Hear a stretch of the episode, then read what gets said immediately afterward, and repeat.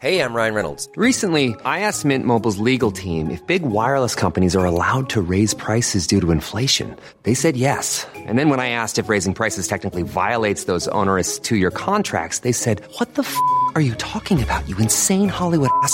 So to recap, we're cutting the price of Mint Unlimited from $30 a month to just $15 a month. Give it a try at mintmobile.com slash switch. $45 upfront for three months plus taxes and fees. Promo for new customers for limited time. Unlimited more than 40 gigabytes per month. Slows. Full terms at mintmobile.com.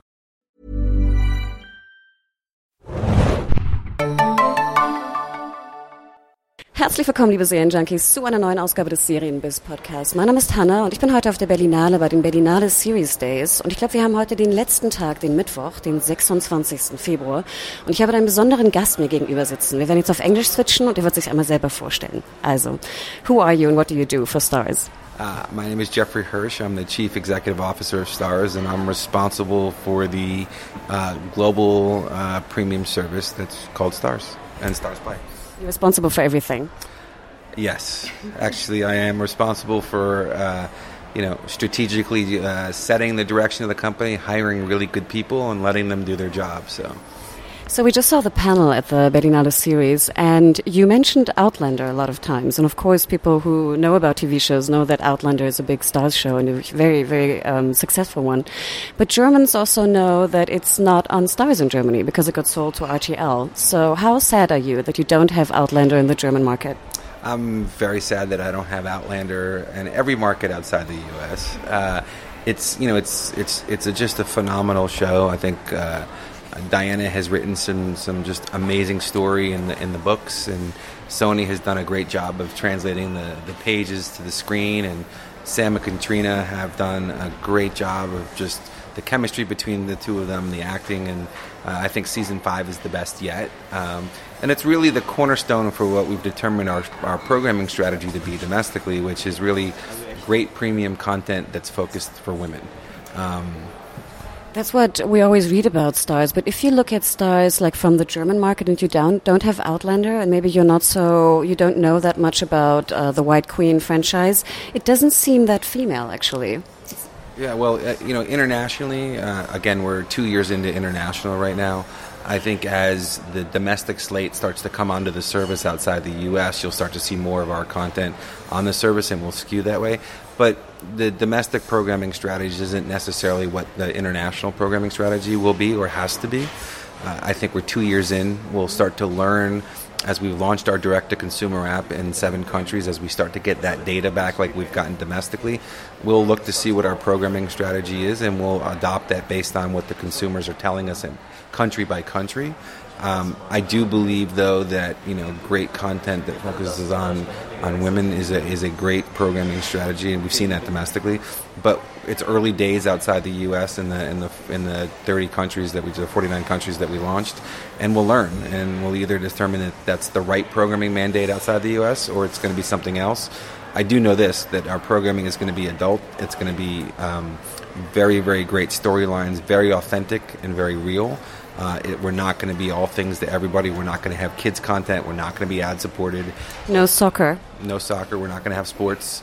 Uh, that we may have a story of uh, a great drama that is, is, the vehicle for which it's told may be through sports. Um, but right now, that we really believe that our premium nature of this really high end adult authentic content is the, is the right strategy, not only in the U.S. but outside the U.S. Uh, you mentioned also that last year you started the Starz Play app in Germany, and I think in six other countries, so in seven altogether. Um, we realized that before that it was uh, only viewable with as a channel uh, at Amazon, and view we realized that there were some differences in the language. I don't know if this is something we just realized, or is it something maybe I don't know if you know this, but there were some languages only on the Amazon channel app and some on the original Starz Play app. Is that something that was like a mistake in the beginning, or is that something that is that there will be more languages on the app than on the Amazon channel? I, I think ultimately, uh, you know, what, what what we found when we launched is, you know, we were trying to put it into all the languages we could to get it launched as quickly as possible. And now that as we're launched, we're like you do in the app world, you get the little, we used to get the little red thing and it updates all the time, and that we're updating it every day. Um, I do believe that you know the the app um, because of the language toggle gives us a lot more flexibility and, and, experience for the consumer to pick how they want to hear it, what they want to read, what they want to listen. So there's a lot more flexibility just based on the, the, the our own app platform than there are on the wholesale basis. I know you don't give out the subscriber numbers for Germany, and I think you won't give it out probably now. But um, if I may ask, do you have more subscribers on the app in Germany or more on the Amazon channel? So we just launched the app in November, and we've been on Amazon for almost a year. So just based on the difference in duration, I would just assume that we would have more uh, consumers on the Amazon platform. But what I would say is what we've seen on the app since we launched it is the acceleration of consumers is really kind of skyrocketing, and we're really pleased with the consumer adoption of it. Um, you also mentioned in the panels uh, local content. That's very important. Of course, uh, the streamers everywhere are doing more local productions, also German productions. Uh, is a German local production on the horizon? Are you planning for this? So again, because we're really you know only on Amazon and just launched our app, I think once we are more fully distributed in Germany, we'll start to then turn our attention to doing local productions in the market. As I said on the panel, wherever we pick a, a, piece of content, whether it's Spain, Germany, France, India, uh, Pakistan, uh, it has to be able to play globally for us. Everything we're doing domestically right now, we're looking at it from a global perspective. Whether we shoot it in a in a country outside the U.S., whether we have a very diverse international cast, it has to play globally, and I think that's true of anything we find outside the U.S.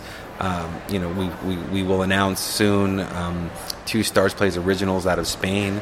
We believe those can play well in the UK. We think they can play well in the US and in LATAM. And so it's important for us to find content that plays everywhere around the world, not just specifically to a market.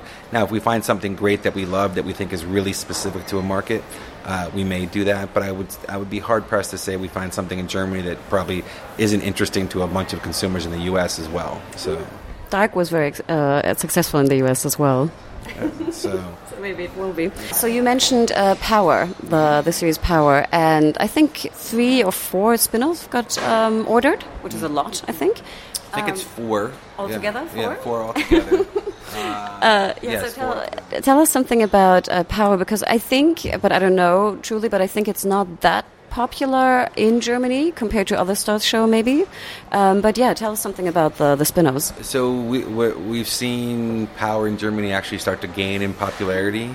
Uh, and so we're excited about that. The the universe of Power has a lot of rich story, uh, whether it's Raising Kanan, which is um, the 50 Cent character Kanan, the, the prequel story, which is him at 15 in the 90s in Queens, and his and it's a real mother son story. So we think it's uh, Patina Miller is going to play the lead, who's a Tony Award winning actress. Uh, we think it's going to just be a great, rich story because no one has really done New York in the 90s. You know, the tr- Twin Towers are still up. It's a great time of birth of hip hop and music, and, and, and it just it, it set the tone um, for what you see now. It's the end of kind of the you know, 84 was MTV, and now you're in the 90s, and it's just a great period of New York, very rich in story. Uh, and then there's two other characters uh, that will get their own shows that come out of the original Power franchise. So you kind of have to think about it like the Avengers, right? Except for everybody who comes out as bad, not good, uh, which makes story better. Um, and so, you know, we've announced that uh, the first spinoff will be this summer. Uh, we'll do day and date around the world with it, and we think that one. I've seen the first two episodes. I think it's going to be great uh, and we think it will play very well around the world. I think the the days of you know U.S. urban content not playing around the world kind of the world's kind of changed. Borders have kind of been fallen. Technology is shrunk the world, and so I think you know if you look at Power in the UK, it's one of the top shows, top three shows on Netflix. I don't think people would have thought that. Uh, you know, five years ago, I don't think you could have ever sold Power in France, and now it's now people are watching it like crazy on the app there. So I think the world has changed, and I just think those hard, fast rules that people had before just aren't true anymore. You also you also mentioned that um, Starz is like the number the number three in the US. Um, and do you think Starz can be number three in Germany as well, with players like Sky and like Magenta and Joyn, TV Now, you know, some, some local uh, or European players that are very, very strong? What number would be like the goal for Starz play in Germany? So, look, I think what I said was that we want to be the number three SVOD in the home. So it doesn't need specifically to be number, right? But uh, I still think that's the right place for us to be. We think consumers will have, you know, four to six S SVOD services in the home as people start to adopt this way of consuming content. and because of our premium nature and our price point, we think we'll be number three, four, or five in the home. And if we do that, we'll can be greatly successful, more, more than hit our, our numbers that we've stated publicly to the street. And, uh, and so, yeah, I mean, I think you know, there's a lot of places in the U.S. today where we're the number two in the home. Um, so most of the traditional cable, we are number, we're either two or three. So we feel really good about the strategy. We, we, we feel really good about what the consumers are saying about the content so far, which is probably the most important thing. So. Yeah, I mean, you have great shows, also like Killing Eve and uh, other shows like that. A lot of Killing Eve is doing great here in Germany. We're excited about it. So, I mean, you know, we have we feel a little bit like we, you know, we because Jodie Comer, who's who's the lead, was on White Queen, we uh, White Princess. We feel like she's part of the family, so we're we're excited to have it. Yeah. Um, you mentioned the premium point of Starz, and right now, actually, they're the popcorn weeks from Amazon, and you can get Starz for 99 cent, actually. Is that a strategy you guys push, or is it like an Amazon strategy, if you can answer this? So, you know, as you get closer to the consumer and start to look more like a retail business, I think you have to start to retail your product a little bit to get people to try it. And so we work almost daily with Amazon, uh, and that was a combination between the two of us trying to figure out how do we want to, you know, bring the product to the marketplace, get people to sample and try it. Uh, we've done that here. We've got a, we actually have a, currently a sale going with Amazon in the U.S. right now, and so you know, as you retail your business and really start to become a uh, consumer-focused business, you start to do sales. You know, it's like the red sweater goes on sale on Monday, and you know, people buy it, and then it doesn't go on sale. So it's it's kind of what we're doing. But we work. We're great partners. They're wonderful to work with. We share data back and forth, and uh, you know, ultimately, we we all are incented to be successful. So that makes us work together in a really big way. So, as a last question, we always ask, what was the last TV show you binged, or the last TV show that really you were really into? If you had the time to watch something. So, if I had the time, and I watch a lot because I watch our stuff. Um, the last show that I binged, this is probably not a fair answer, is Outlander. Um, because Which season, though? Season five, because I, I get them all early, so uh, I binged all of them. Because you know, um, I would say from a you know um, I'm really enjoying right now on regular TV is Zoey's Extraordinary Playlist. Um, I think that's just fun and entertaining. It happens also to be from Lionsgate, so it's nice. Um, but I think it's just a really exciting, fun show. And um, you know, the other one I'm watching is For Life on ABC, which is Curtis's executive producing, and I think that's really great, rich story of a true story, and I think it's doing great. So I, you know, I try to watch the shows that are kind of quasi family related, and I think they're great. So. Maybe one follow up question to this. Um, is there a show, maybe like a Hulu show internationally, you really wanted to get and you didn't get in the last year, maybe? Is there a show internationally that in the last year? Like I think, as I said, you know, it, if we could have Outlander internationally, we would be thrilled. Um, but uh, you know, we've we've been, I think, super successful and looking at content that we uh, that we want and acquiring because of our broad nat- nature of it.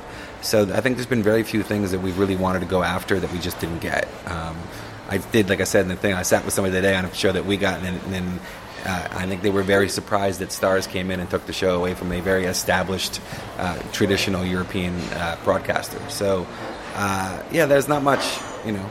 We're, again, because we're so specific and we're so adult, there's not, we're not, you know, we're not competing for everything. So, um, you know, there's been a couple shows domestically that I wanted that we lost, but that's okay. You know. So perfect, Jeffrey. Thank you so much, and have a great time in Berlin. Thank you for having me. I'm really excited to be here. So.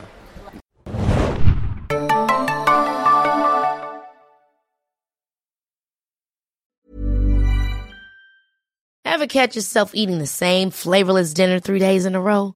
Dreaming of something better? Well, HelloFresh is your guilt-free dream come true, baby. It's me, Keke Palmer. Let's wake up those taste buds with hot, juicy pecan crusted chicken or garlic butter shrimp scampi. Mm. Hello Fresh. Stop dreaming of all the delicious possibilities and dig in at HelloFresh.com. Let's get this dinner party started.